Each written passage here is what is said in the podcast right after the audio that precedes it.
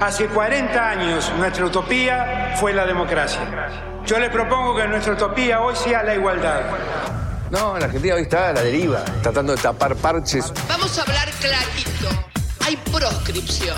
La grieta famosa, que es un invento de la política para generar odio y desde ahí conseguir más votos. Vas a meter preso a Videla a todos los responsables. Estamos trabajando en armar una estrategia para enfrentar la izquierda a nivel internacional. La izquierda tiene que pelearle y la peleamos todos los días. Si vos le tenés bronca, le tenés que pelear, pelear o que tenés bronca, pero lástima a nadie. La moneda ya está en el aire. Empieza cara o seca en FM Concepto.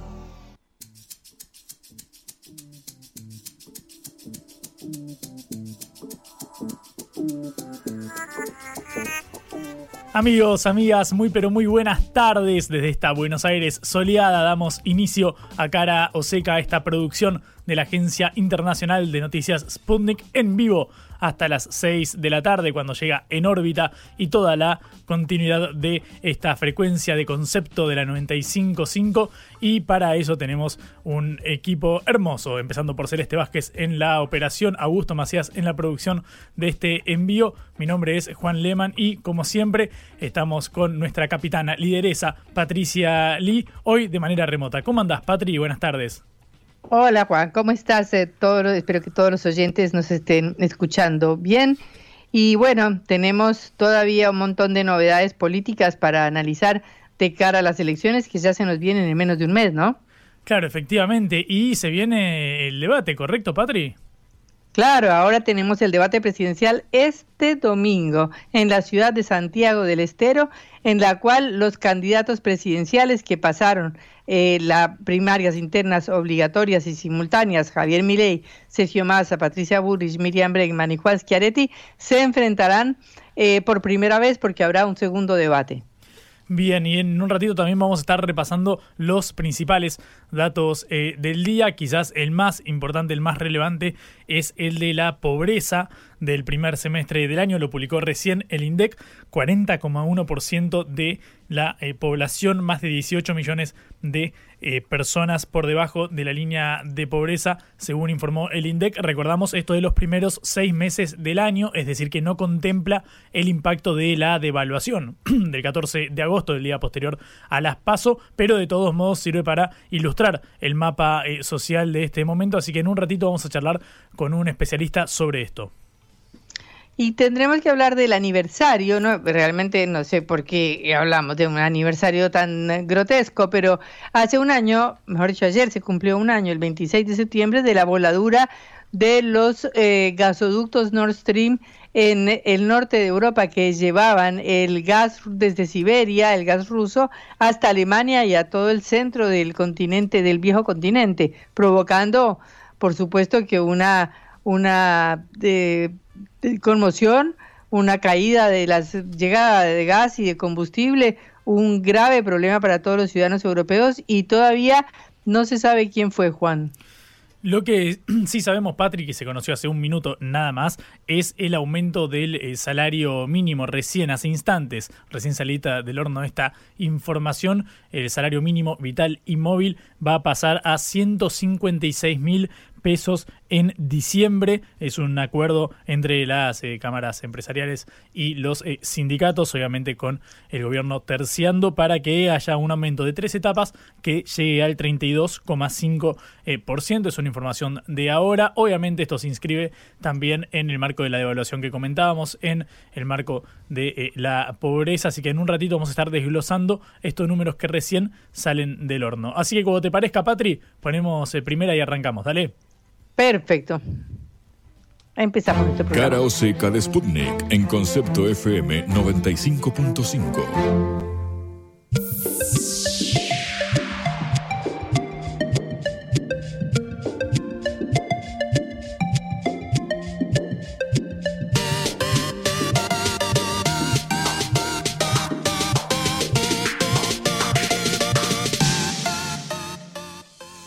Los candidatos presidenciales asistirán este domingo al primer debate presidencial en el Centro de Convenciones Forum de Santiago del Estero, en lo que será uno de los eventos más vistos del año en Argentina.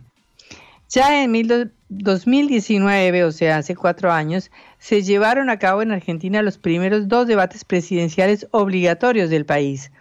En ese momento participaron los seis candidatos a presidente de la Nación, Alberto Fernández, Mauricio Macri, Roberto eh, Labaña, Nicolás del Caño, Juan José Gómez Centurión y José Luis Espert.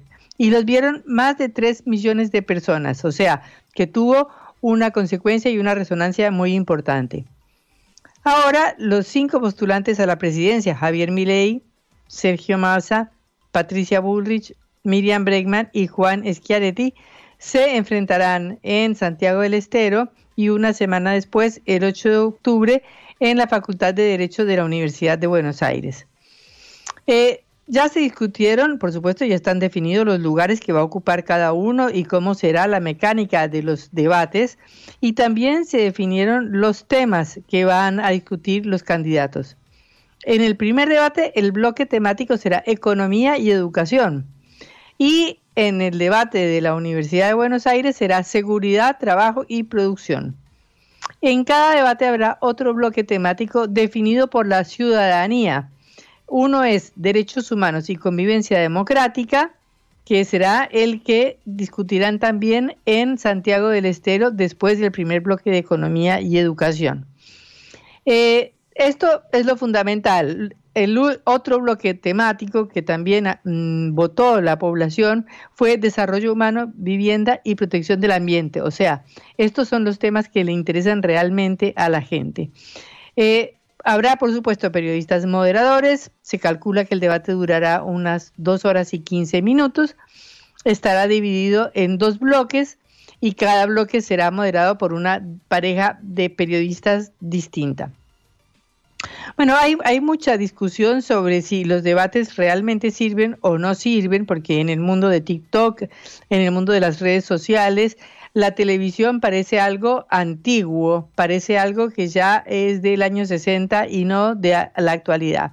Pero, de cualquier manera, las encuestas que se hicieron después del debate que se hizo en 2019 demostraron que la gente escuchó y se interesó en el debate y que valoraron positivamente la experiencia del debate y que una franjita de, la, de los votantes, un 12.31, cambió de posición luego de ver los debates.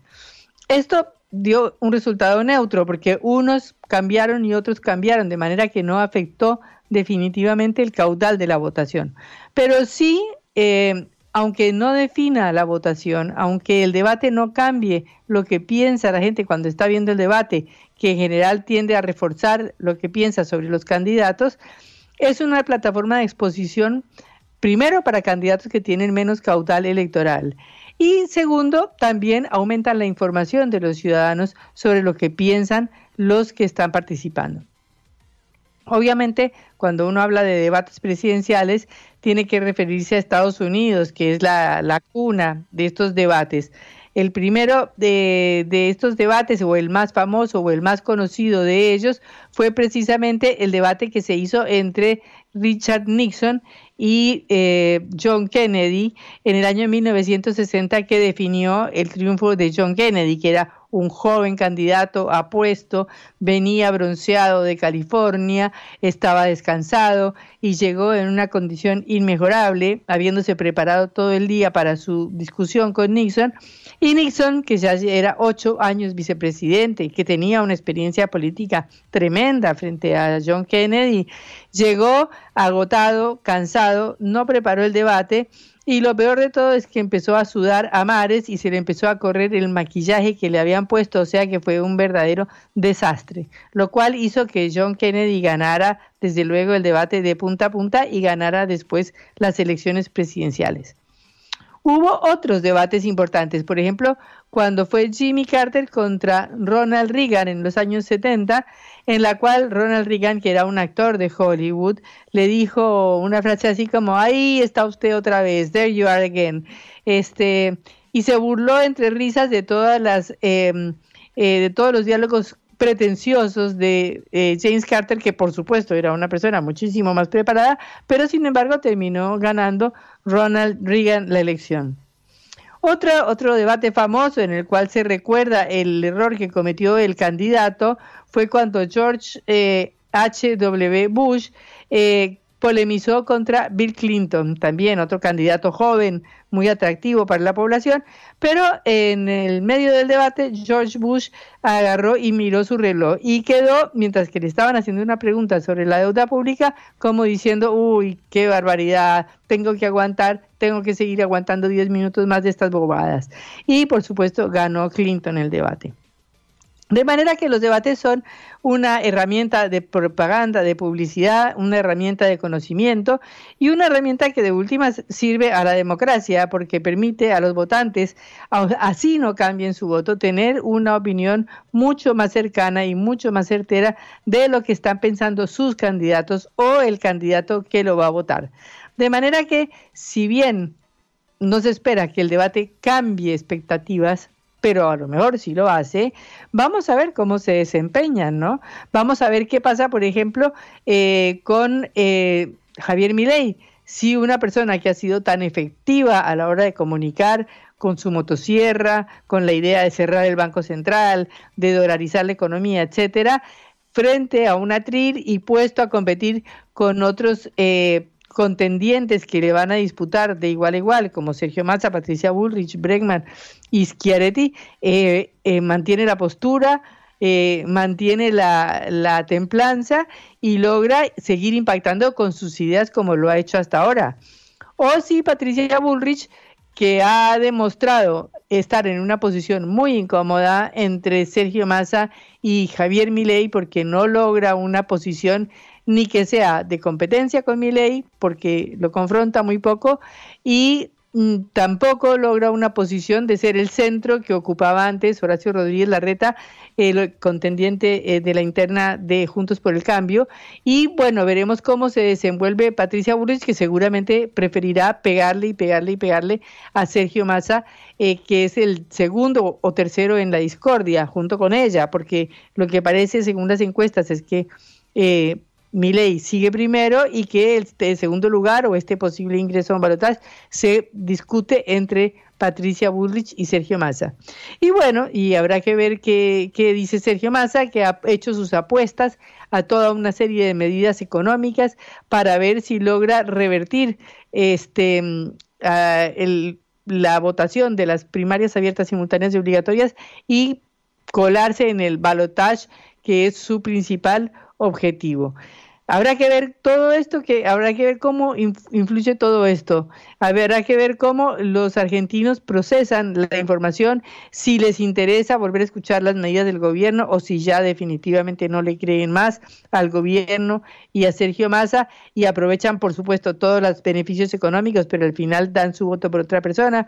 Hay que ver si Patricia Bullrich realmente logra demostrar que es una persona que tiene una posición alternativa frente a los dos candidatos eh, que son eh, los más por, los polos opuestos como Milei y, y Massa.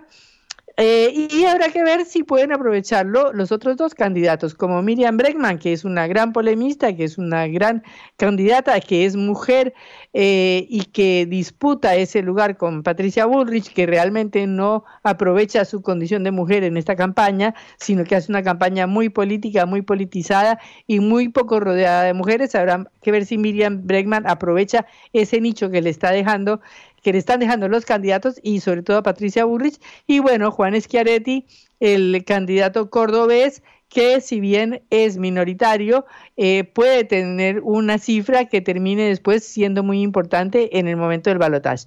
De manera que quedan escasos días para que tengamos el debate presidencial. Los candidatos se están preparando y por supuesto nosotros como público y como votantes estamos dispuestos a sentarnos dos horas y pico frente a la televisión para ver si eh, lo que dicen los candidatos este próximo domingo altera o no nuestras percepciones y nuestras posiciones. Blanco o negro, sí o no. A favor o en contra. Sputnik para la pelota para reflexionar.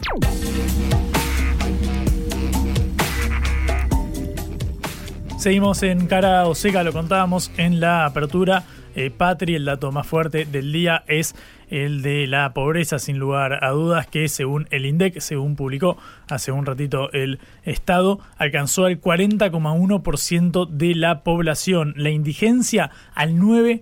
6,3% de eh, los argentinos en el primer semestre del año. Remarcamos que fue en los primeros seis meses porque esto no contempla de nuevo el eh, impacto de la devaluación del día posterior a las pasos del 14 eh, de agosto, si se considera a todo el, conjunto social, esto sería cerca de 18 millones mil personas en situación de pobreza y algo más de 4 millones de personas en eh, situación de indigencia, es decir, si proyectamos los datos oficiales que sabemos se hace según la encuesta permanente de hogares que no contempla a toda la población, sino a, 31 conglomerados eh, urbanos del del país. Por eso es que hay que hacer esta proyección para calcular estimativamente cuántos argentinos están afectados por la pobreza y por la eh, indigencia. Este es el dato registrado más alto desde el pico alcanzado durante la pandemia. En aquel momento había sido del 42%.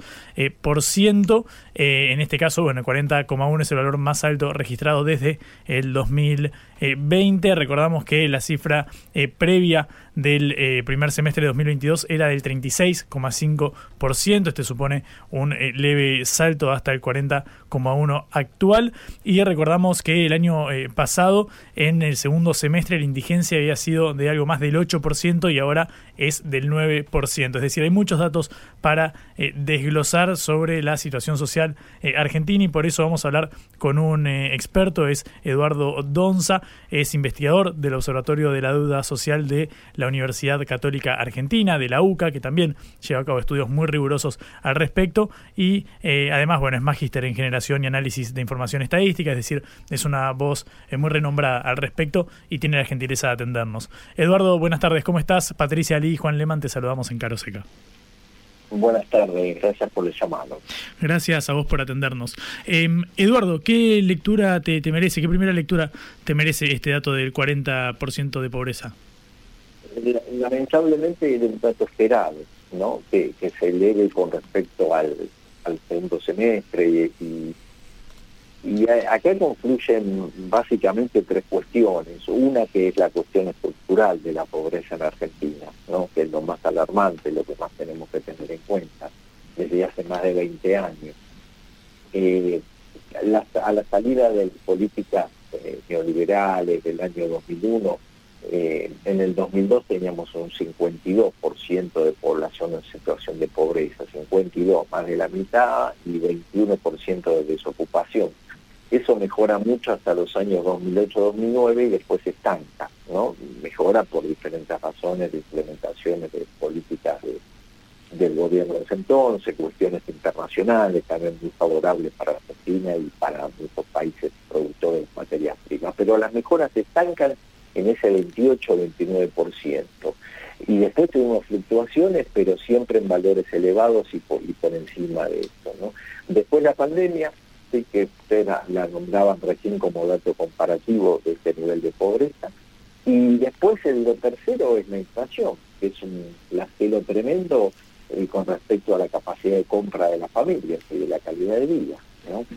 Mm. Eh, y, que no tenemos los datos de ahora que transcurriendo el segundo semestre, ¿no? Con, la aceleración de la de la de la cuenta de precios después de la devaluación, ¿no? Entonces es una cuestión que hay que tomar conciencia que ningún gobierno le pudo dar solución independientemente del pensamiento político, el pensamiento económico y de cómo las transferencias que realiza el Estado a través de los diferentes programas o de las políticas de, empleo, ¿no? El potenciar trabajo, ¿no? Muy expandido en el país y todo son un paliativo, son un parche. Mm. Sin esas transferencias del Estado aumentaría un 5% o más el nivel de pobreza y casi se duplicaría el nivel de existencia. Claro, yo recuerdo haber leído, eh, Eduardo, que iniciativas como la asignación universal por hijo no combatían de lleno la pobreza, pero sí la indigencia, es decir, la capacidad de poder tener un plato sobre la mesa eh, cada día. ¿Hasta qué nivel crees que llega este, este corseto, esta impotencia, digamos, de las políticas para intentar eh, afectar este, este, este flagelo, porque la verdad es que la pobreza viene siendo, como vos decías, alta hace años ya, por más allá de la que es meramente estructural, este 30%, 28% que, que mencionabas. Sí, a, ver, si no mejora el mercado de trabajo, eh, no va a mejorar la situación. Es decir, tiene que mejorar la estructura productiva. ¿sí? Acá hay una cuestión central que, que no tenemos políticas de Estado consensuadas y que sean mantenidas en tiempo que apunten a la producción de trabajo. ¿no? Eh, a la generación de un producto bruto en forma sostenible. Lo, lo tuvimos después de la de la, de la salida de la convertibilidad, ¿no? entre los, los crecimientos de 4 o 5 años a tasas finas de cerca del 8%, con una generación de empleo y empleo de calidad muy importante. Pero después ese modelo también se agotó, no, no pudimos no pudimos avanzar después del 2008-2009 con un sistema virtuoso. ¿no? Eh, acá tiene que haber una conjunción de, actores, no solamente del sistema político, sino que tienen que sentarse en una mesa los sectores de la producción y el trabajo, los empresarios, los generadores de, un empleo genuino, eh, formadores de precios, porque con la inflación algo hay que hacer, algún formato de porque tenemos desde hace tiempo no tenemos un volumen importante de inversiones, los sindicatos, las organizaciones de base también, porque representan a, podríamos decir, miren, hay un 25% casi, uno de cada cuatro trabajadores ocupados que está en la economía social. Que la estrategia de ellos de producción tiene que ver con la supervivencia y con sobrevivir y no con la lógica de la ganancia tradicional de un capitalismo donde usar la ganancia, ¿no? Entonces también tienen que tener un espacio, muchos de ellos expresados por las organizaciones de base y los trabajos en cooperativas. Y después imprescindible el sistema de ciencia y tecnología, ¿no? porque tenemos que generar, aumentar el Producto Bruto, generar más, más posibilidades de, de, exportaciones también, ¿no? porque para salir del cuello de botella, también muy tradicional en Argentina, y cuando hacemos un proceso de de Es decir, tenemos viejos problemas que nunca los pudimos solucionar, ¿no? Esta restricción externa, la falta de dólares y todo, eh, es, una teoría de, ¿no? que se empezó a observar eh, como, teoría y todo, la de ¿no? Entonces no nos podemos eh, hacer los, los, distraídos de que, uh, lo que nos está pasando, ¿no? Eduardo, eh, buenas tardes. Patricia Lee lo saluda. Tardes. Eh, yo cuando vine por primera vez a Argentina en el año 80 había pleno empleo, o sea, era un país que no tenía nada que ver con el resto de América Latina. Yo soy colombiana, pero ahora estos niveles de pobreza ya se hicieron estructurales, ¿no es así? Ya Argentina no tiene ninguna diferencia con Colombia o con Brasil o con Perú o con Ecuador. Sí, por supuesto, sí, sí lo que lo que usted nombra que son las últimas décadas 70 y 80 de un modelo eh, virtuoso de sustitución de importaciones. Ahí empiezan los quiebres o los, y los sacudones grandes. No solamente por cuestiones internas del país sino que también eh, tuvo otra lógica la producción la producción mundial no y las y los que son producciones de transnacionales. Pensemos que en la actualidad un una hospital muy muy famosa y muy conocida necesita un 70% de componentes importados para ser producida en el país y que nos parezca que es un producto nacional. Es decir, es mucho más complejo.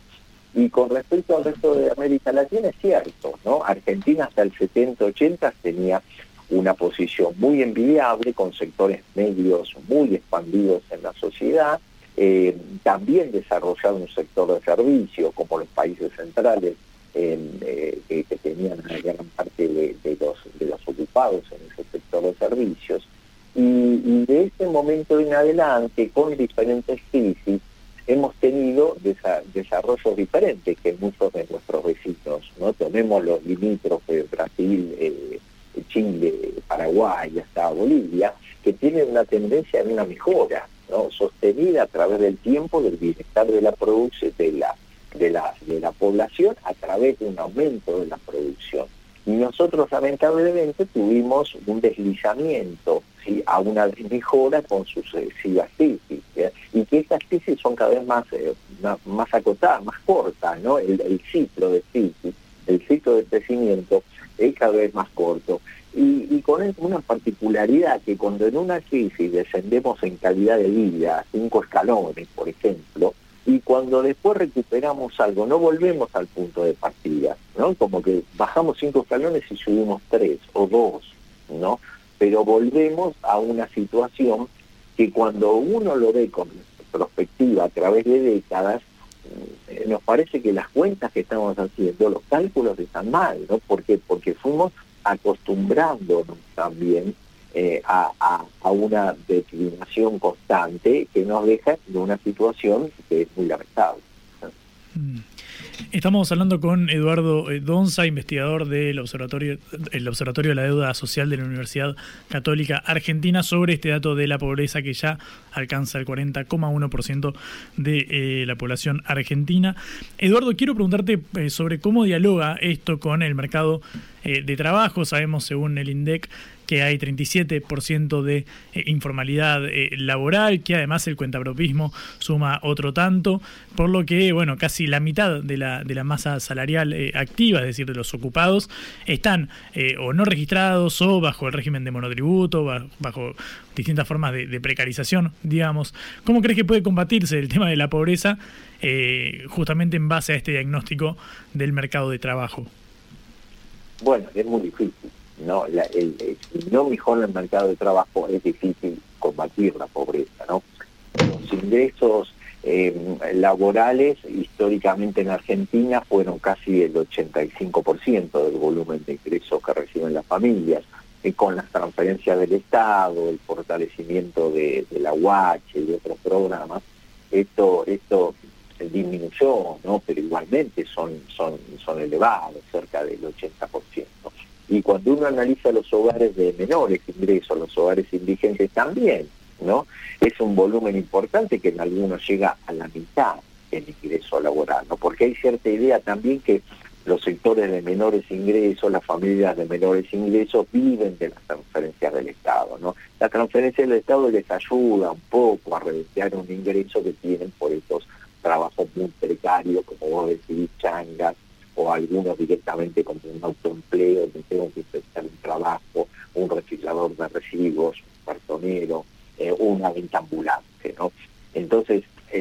mayor problema actual del mercado de trabajo es la precariedad laboral. No tenemos tasas de desocupación tan elevadas. ¿no? ¿Por qué? Porque las familias que no tienen ingresos tienen que salir a, conseguir un mango, ¿no? hablando rápido.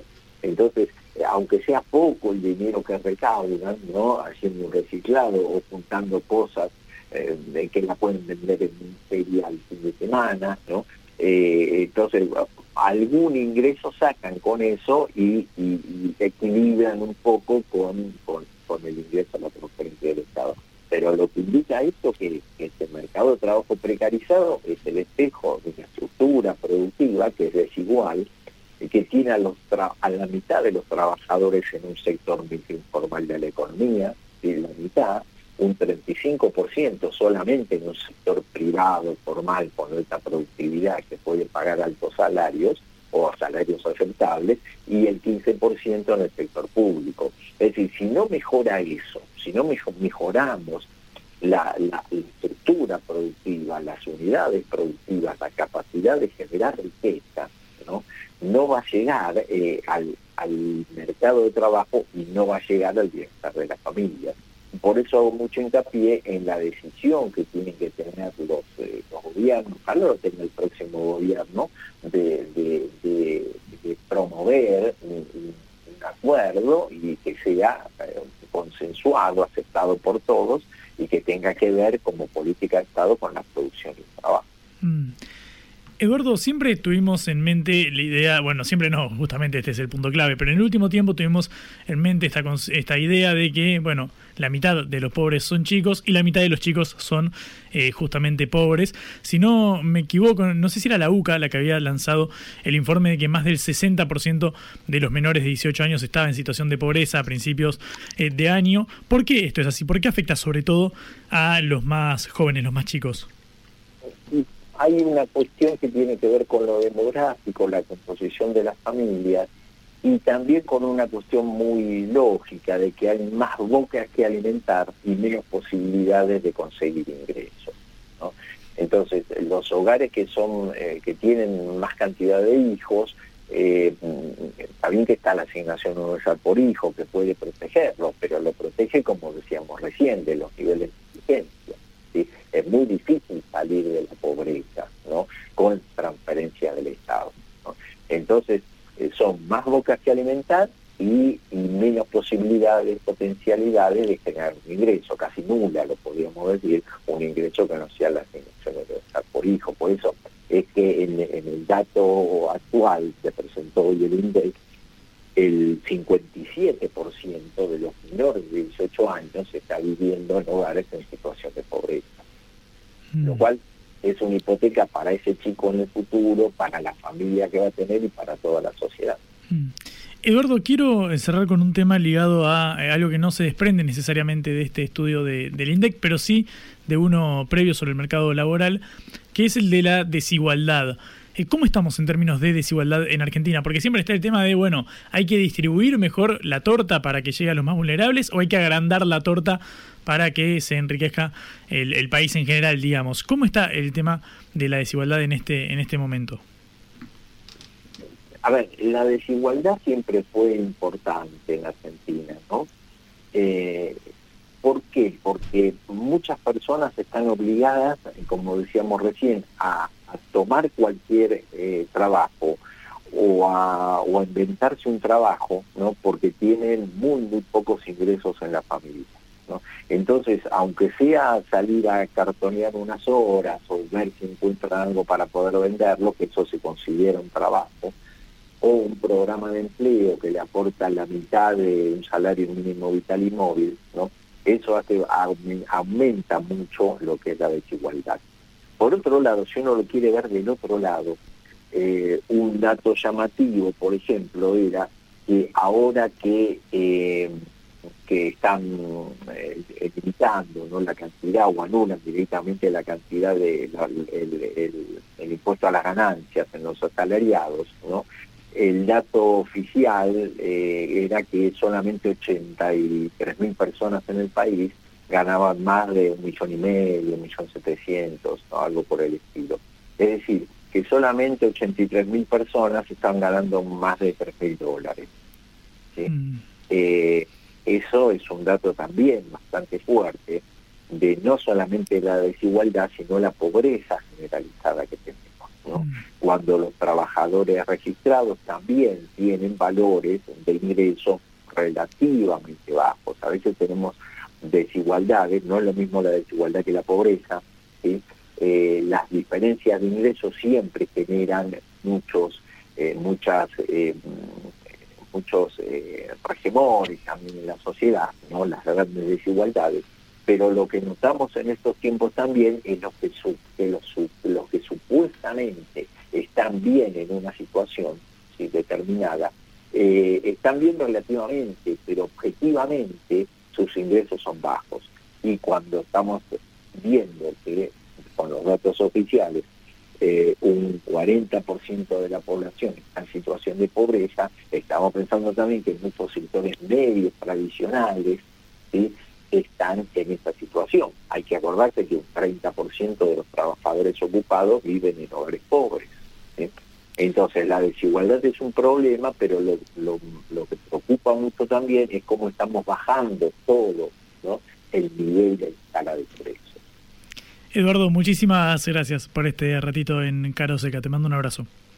Bueno, gracias por el contacto, gracias también a toda la mesa y que estén muy bien. Buenas tardes. Igualmente, buenas tardes. Era Eduardo Donza, eh, analista del Observatorio de la Deuda Social de la Universidad Católica Argentina, charlando sobre este dato estremecedor de que más del 40% de la población de Argentina es pobre. En la vida hay que elegir cara o seca.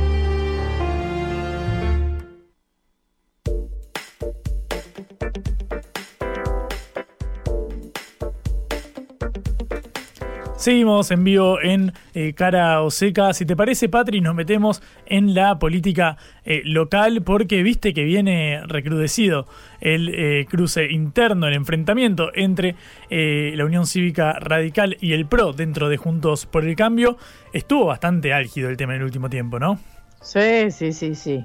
Va una discusión contra Macri también por cómo participa, por cómo juega un poquito con Milei al mismo tiempo que dice que apoya a Patricia Bullrich, pero hace un jueguito ahí interesante y la UCR, la Unión Cívica Radical, no quiere saber nada, ¿no? Claro, recordamos que la semana eh, pasada, cuando se trató el tema de ganancias, de la eliminación de la cuarta categoría para que esto alcance recién a quienes tienen ingresos superiores a 1.700.000 pesos. Bueno, en, el, en la Cámara Baja, eh, Macri acusó a los diputados de la UCR, cuatro diputados del bloque Evolución Radical, que bajaron en teoría a dar quórum para que se tratara esta iniciativa del oficialismo, dijo el populismo es contagioso, así se refirió a estos integrantes de la UCR, de hecho salieron a responderle, escuchamos ya las voces de eh, Gerardo eh, Morales, entre otros, eh, es decir, bueno, figuras muy fuertes como el presidente de la Unión Cívica Radical diciendo que estaba haciéndole daño Macri, de hecho lo charlamos acá con Ricardo Burjaile,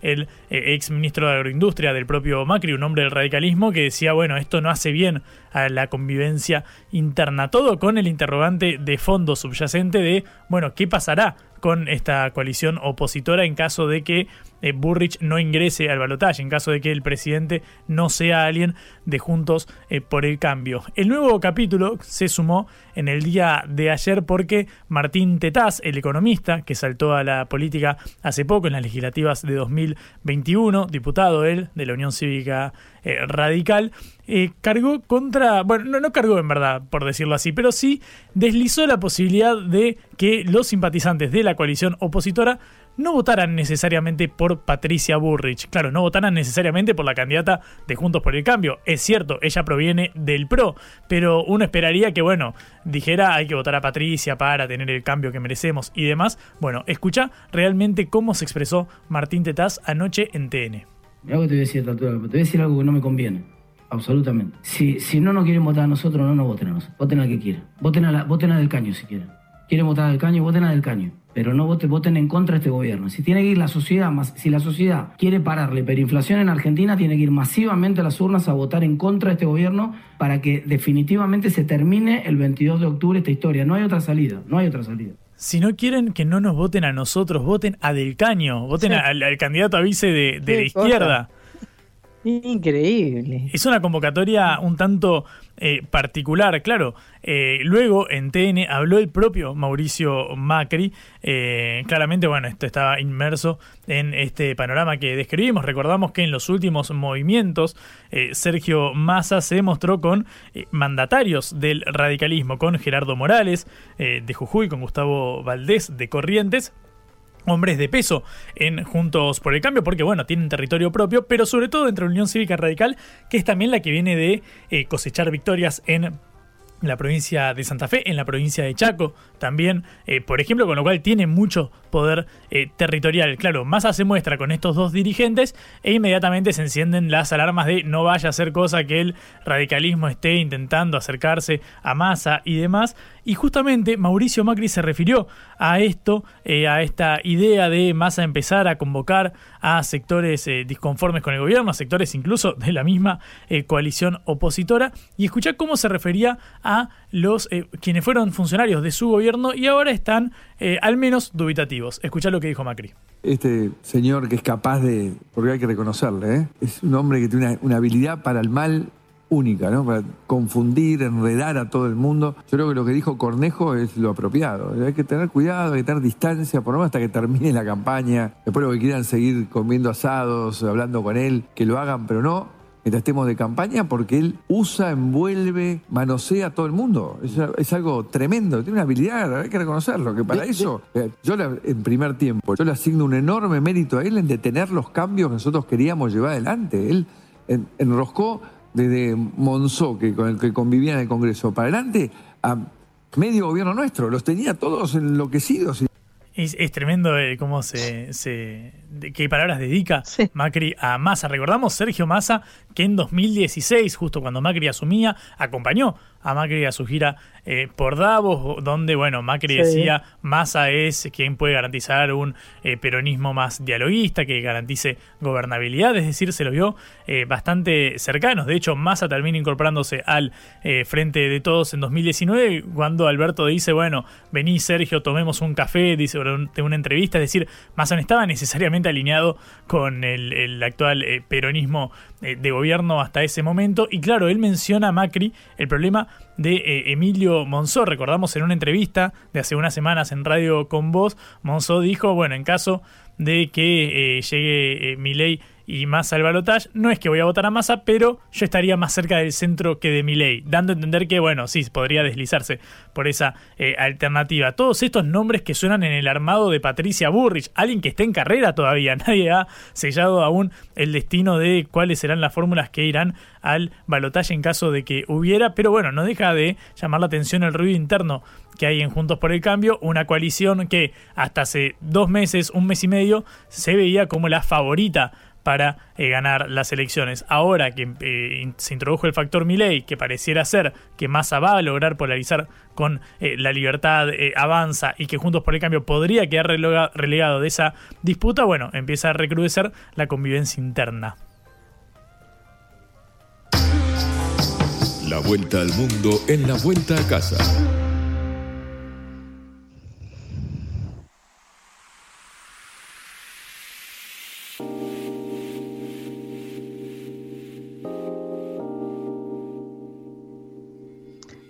Se conoció ayer en el diario inglés The Guardian que las explosiones que hace un año, o sea, el 26 de septiembre del año pasado, destruyeron eh, los gasoductos Nord Stream 1 y 2 que llevan el, llevaban el gas ruso, el gas de Siberia, desde las estepas de allá del Asia hasta el centro de Europa para eh, calefaccionar y los hogares europeos y para la industria europea, eh, se conoció, según una investigación noruega, que no fueron solamente dos explosiones, eh, sino muchas más las que se produjeron en el fondo del mar Báltico esa fecha del 26 de septiembre de 2022.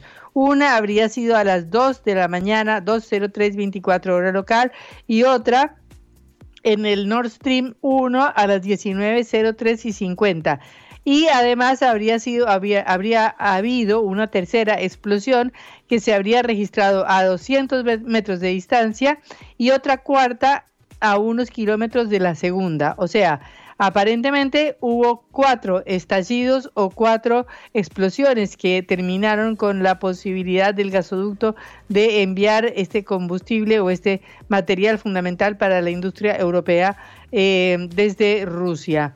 Eh, según el periodista Seymour Hersh, ya lo contamos en este programa, un periodista eh, famosísimo porque ganó el premio Pulitzer por sus denuncias sobre la guerra de Vietnam, eh, publicó el 8 de febrero un artículo muy extenso con fuentes eh, muy informadas diciendo que habían sido buzos militares de Estados Unidos los que colocaron las cargas explosivas en los gasoductos aprovechando unos ejercicios BALTOPS, unos ejercicios militares de la OTAN a mediados de 2022 y que luego estas habrían sido activadas por los noruegos.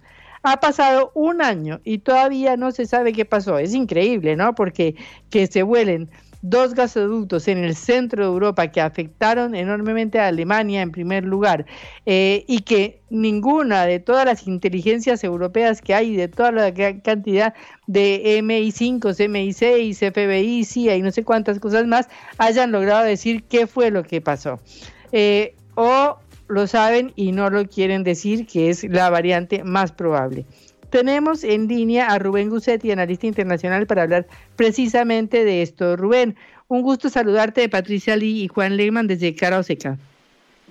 Hola, buenas tardes, Patricia, Juan. Eh, encantado, un gusto estar en el programa que ustedes presiden. Bueno, Rubén, va un año, comentábamos ahora, y todo el mundo mira para otro lado. Es decir, salen a una investigación periodística que dice ahora que hubo cuatro y confirma que hubo cuatro explosiones, pero nadie dice ni una palabra de lo que dijo eh, Hersh, el periodista de Estados Unidos, hace un año. Este, ¿Por qué? ¿Qué está pasando?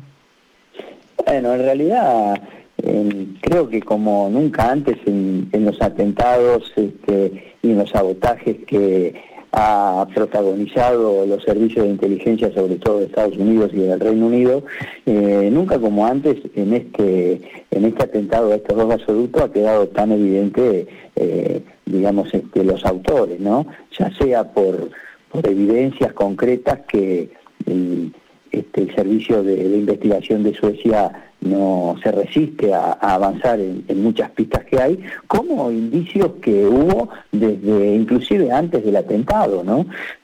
podemos recordar las propias declaraciones del presidente Biden ahí en, en febrero, de, precisamente el 7 de febrero del año 2022, o sea, 15 eh, días antes de la operación militar este, especial del este, 17 días antes, este, cuando en una rueda de prensa un periodista le preguntó sobre este, qué podría pasar con el Nord Stream 2, ¿no? Y él dijo concretamente, ¿no? Este, si, si Rusia invade, eh, ya no habrá Nord Stream 2, le pondremos fin. Y, yo recuerdo que el periodista, un poco asombrado, le dice, pero, pero ¿cómo van a hacer eso si eso está bajo el control de, Alemania, ¿no? Y él, con todo desparpajo le dijo, te lo prometo, seremos capaces de hacer eso. Es decir, este, una cantidad de indicios que muestran de la responsabilidad que ha tenido este, el gobierno de Estados Unidos y del Reino Unido en estos atentados, este, inclusive con, con la propia declaración de, de ¿no? A las pocas horas del atentado, este, mandándole un tuit a, Anthony Blinken, diciéndole que ya estaba hecho, ¿no? Este, el operativo. claro, y después quisieron pintar como que habían sido unos ucranianos en un yate que alquilaron por ahí. Eh, esto fue una noticia que circuló en Europa, ¿no? Pero también parece un poco eh, difícil de sostener, ¿no? Que un poco, cuatro o cinco personas en un yate se bajen y hagan semejante atentado, ¿no? Sí, eh, en una obra majestuosa como es el Nord Stream, el un, tanto el 1 como el 2, este, con una extensión de 1.200 kilómetros, aparte este, que ya había sido patrullado días previos por, por las Fuerzas Armadas de la sexta flota de, la Marina de Estados Unidos, en, este, en el operativo de Baltops 22, ¿no? los ejercicios militares, es había una cantidad de antecedentes. Además, eh, yo digo, bueno, este, si fuera la primera vez que ocurrió un atentado de esta naturaleza, bueno, uno puede decir, este, bueno, este, hay que abrir seriamente una investigación, esperar un tiempo a ver qué pasa, pero bueno, sabemos que la historia de los últimos 100 años, y un poco más también, está plagada de estos atentados, ¿no? Recordemos lo que, lo que hizo el gobierno de Estados Unidos en la, en la bahía de La Habana con el acorazado Maine, eh, después este, este, Pearl después este, el atentado en la bahía de Tonkin, con y con esa excusa este, ingresó en la guerra contra Vietnam, bueno, este, el autoatentado de, de las Torres Gemelas, bueno, una cantidad de, situaciones que en algún momento eh, el gobierno de Estados Unidos va a tener que rendir cuenta de todas esas cosas, ¿no? Y el daño que le ha producido no solo a Rusia, a Europa, sino a la humanidad, con el atentado de este gasoducto. Es fenomenal, porque acá tenemos que tener en cuenta que eh, una, de las, una de las consecuencias de este atentado y de la inhabilitación de, estos gasoductos es este, el, daño que se le produjo a la industria alemana, que prácticamente la sacó fuera de competitividad, ¿no? Entonces, y eso también significó un daño para, para el conjunto de, de la Unión Europea y, y también para los precios de muchos productos que fueron aumentando a partir de esa situación y el beneficio que tuvo Estados Unidos, que eso no hay que olvidarlo, ¿no? Es decir, este, a partir de toda esa situación generada, eh, Estados Unidos comenzó a vender su, su, este, su gas de esquisto con un valor entre cuatro y cinco veces más que el valor del gas ruso que este, eh, iba a ingresar en el Nord Stream 2 y ya estaba ingresando en el 1 a la Unión Europea, ¿no? Claro. una cantidad de consecuencias muy grandes, ¿no? Producto de ese atentado. Bueno, esto es en el trasfondo del conflicto en Ucrania, donde eh, esperamos y esperamos y esperamos los resultados de la famosísima contraofensiva ucraniana que no aparecen por ningún lado, y ya hay algunos síntomas de desgaste en el frente occidental, ¿no? Parece que eh, Polonia, que ha sido uno de los aliados principales que ha tenido Ucrania en este momento, está cansado de enviar tropas y de recibir eh, refugiados ucranianos y de recibir el trigo ucraniano, ¿no? Sí, mira, está quedando bien claro y, que se está llegando a un punto, digamos, de, inflexión en, el conflicto en Ucrania, porque evidentemente desde mi punto de vista la guerra convencional está terminada, ¿no? Es decir, eh, la OTAN eh, ya no puede avanzar sobre las posiciones de Rusia, este, no va a salir triunfadora de este, este conflicto, eso está bien claro, pero claro, se, se, abren dos alternativas muy, muy opuestas y muy crudas, ¿no? Por un lado, la posibilidad, eh, es lo que se está empujando de distintos países, de distintos sectores, distintos pronunciamientos de autoridades, en el sentido de que se pueda avanzar para eh, algunas negociaciones de paz de algún tipo. Claro, esto no es sencillo porque lo que se está jugando es muy fuerte, lo que se está jugando este, Occidente es la, continuidad de, la hegemonía y de su influencia este, en el mundo, entonces, digamos, este, salir de ahí, de esa situación, de ese pantano, eh, con una con una, digamos, con una retirada más o menos digna, no es nada sencillo. Y la otra alternativa es este, empujar, como lo están haciendo con todos estos atentados terroristas, a la Federación de Rusia, tratar de eh, provocarla para que en algún momento eche mano alguna arma nuclear táctica, lo que sería el inicio de un, desastre, de una guerra nuclear. Bueno, eso esperemos que eso no vaya a suceder de ninguna manera, porque tiene que primar en algún momento la cordura, tiene que primar la negociación y tiene que reconocerse, digamos, el retroceso tremendo de todo lo que está haciendo Ucrania en este momento, ¿no? Mira, eso es lo que esperamos. Ahora, hay que tener en cuenta que eh, tanto el gobierno de Estados Unidos como el del Reino Unido, como la de la mayoría de los países centrales de Europa, hablemos de del occidente desarrollado, hoy están secuestrados esos gobiernos por el capital financiero internacional. Y este capital financiero internacional que hoy no logra encontrarle la vuelta a, su reproducción de capitales y a su proceso de concentración, está decidido a, jugar muy fuerte como lo está haciendo, eh, bueno, lo estamos viendo en estos días, ¿no? El, digamos, el ataque terrorista a la base de Sebastopol. Eh, bueno, y todos los atentados que está sufriendo Rusia desde el punto de vista de atentados terroristas, ya no de la, de la guerra convencional, ¿no? Claro, exactamente. Todos esperamos que haya un grado de razonabilidad, pero este, lamentablemente la situación nos va indicando de que están muy desesperados y, decididos a, llevar el punto a, la situación a un extremo, ¿no? Eh, bueno, Rubén, muchísimas gracias por estos minutos en Cara Oseca. Hasta luego. Gracias, adiós, buenas tardes. Rubén Gussetti, eh, profesor de la Universidad de La Plata y analista internacional. Cara o seca. Te contamos lo que otros callan. Cuatro minutos nos separan de las seis de la tarde. Seguimos en eh, Cara o Seca. Patri, viste que lo mencionamos eh, al principio. Se confirmó el aumento del salario mínimo vital eh, y. Se oficializó que llegará a 156 mil pesos en el mes de diciembre. Será una suba escalonada para alcanzar el 32,5% en el próximo trimestre entre octubre, noviembre y eh, diciembre. Recordamos que en este momento el eh, mínimo haber es de 118 mil eh, pesos. Claro, estamos ante una eh, canasta básica eh, alimentaria, es decir, lo que necesita comprar una familia para no ser indigente, que se ubica en 130 mil pesos. Y la canasta básica total, que define la línea de pobreza para una familia de cuatro integrantes, una familia tipo, está en 285 mil pesos. Bueno, este es en el mes de agosto, la última medición que tenemos. Lo cierto es que llegará a 156 mil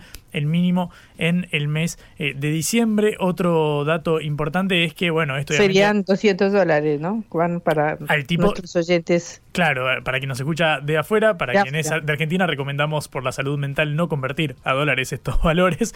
pero sí, efectivamente, al mes de septiembre hoy en día equivale a eso. Habrá que ver a cuánto equivale en diciembre, que es cuando llegará a este monto. Lo que te decía, Patri, es que, bueno, es importante el salario mínimo porque sirve de referencia, por ejemplo, para el potenciar trabajo. El plan social, el programa del Estado más numeroso, que tiene más de un millón de beneficiarios y que, bueno, eh, se consiste en una remuneración equivalente a la mitad del salario mínimo, es decir, que cuando estén 156 mil pesos, el potenciar trabajo va a rondar los 80 mil por, bueno, una eh, contraprestación de cuatro horas de laburo eh, diarias, es decir, la mitad que la jornada laboral de 8 horas. Otro dato importante, Patrick, que difundió el INDEC en el día de hoy es que los salarios, el índice, es decir, el promedio, subió 120% de manera interanual entre agosto del año pasado y agosto de este año, es decir, eh, cuatro puntos por debajo de la inflación acumulada y esto también es a tener en cuenta, hablamos siempre de la remuneración formal. ¿Tenemos algo más para cerrar? Sí, tenemos una noticia desde Canadá en donde el, el jefe, de, el speaker del Parlamento, como se dice en Panamá, tuvo que eh, dimitir por que presentó como un héroe a un excombatiente nazi de las Waffen SS en una ceremonia en honor al presidente ucraniano Volodymyr Zelensky. Se trata de Antonio Rota, que dimitió este martes como presidente de la Cámara Baja por haber provocado uno de los mayores escándalos en la vida parlamentaria del país por la presencia de un antiguo miembro de una unidad nazi y una ovación para esta persona en esta ceremonia parlamentaria que sucedió en honor a Zelensky. Eh, Rota presidía la Cámara de los Comunes, como se llama ya, desde 2019. Y el viernes, antes de que el presidente Zelensky y Justin Trudeau, el primer ministro, pronunciaran sus discursos, Rota dijo lo siguiente. Hoy tenemos en esta Cámara a un veterano de guerra ucranio-canadiense de la Segunda Guerra Mundial que luchó por la independencia de Ucrania contra los rusos y que sigue apoyando a sus tropas hoy en día, incluso a sus 98 años de edad. Su nombre es Yaroslav Junka, añadiendo que se trataba de un héroe ucranio y un héroe canadiense. Bueno, esto le costó el puesto. Bien, Patri, toda la agenda nacional e internacional ha pasado hoy por cara o seca. Si te parece, nos encontramos eh, mañana. Nos pueden escuchar en sputniknews.lat. Eh, Como siempre, Celeste Vázquez estuvo en la operación, Augusto Macías en la producción de este envío, Patricia Lee comandando todo este navío que navega por eh, Concepto la 955. Nos encontramos mañana. Quédense en órbita y con toda la continuidad de Concepto. Chao, Patria. Hasta mañana. Hasta luego. Hasta mañana. Vamos a hablar clarito. La guerra contra las drogas ha fracasado. Se ha producido un genocidio en mi continente. Tenemos nosotros que plantar una sola voz, y que América Latina, el Caribe, le diga a los Estados Unidos de Norteamérica, no más golpismo. Y se aplica lo que decía Tolstoy, un gobierno que no procura la justicia no es más que una banda de malhechores. Qué cosa rara que diga gracias a la vida a pesar del dolor, porque mi hija dio la vida sabiendo que había que cambiar. La vi ahí que, brillaba, que sobresaltaba en ese estadio hermoso y no lo pensé y, y la fui a besar. La vida está llena de tropezones y de fracasos, pero es hermosa. Cara seca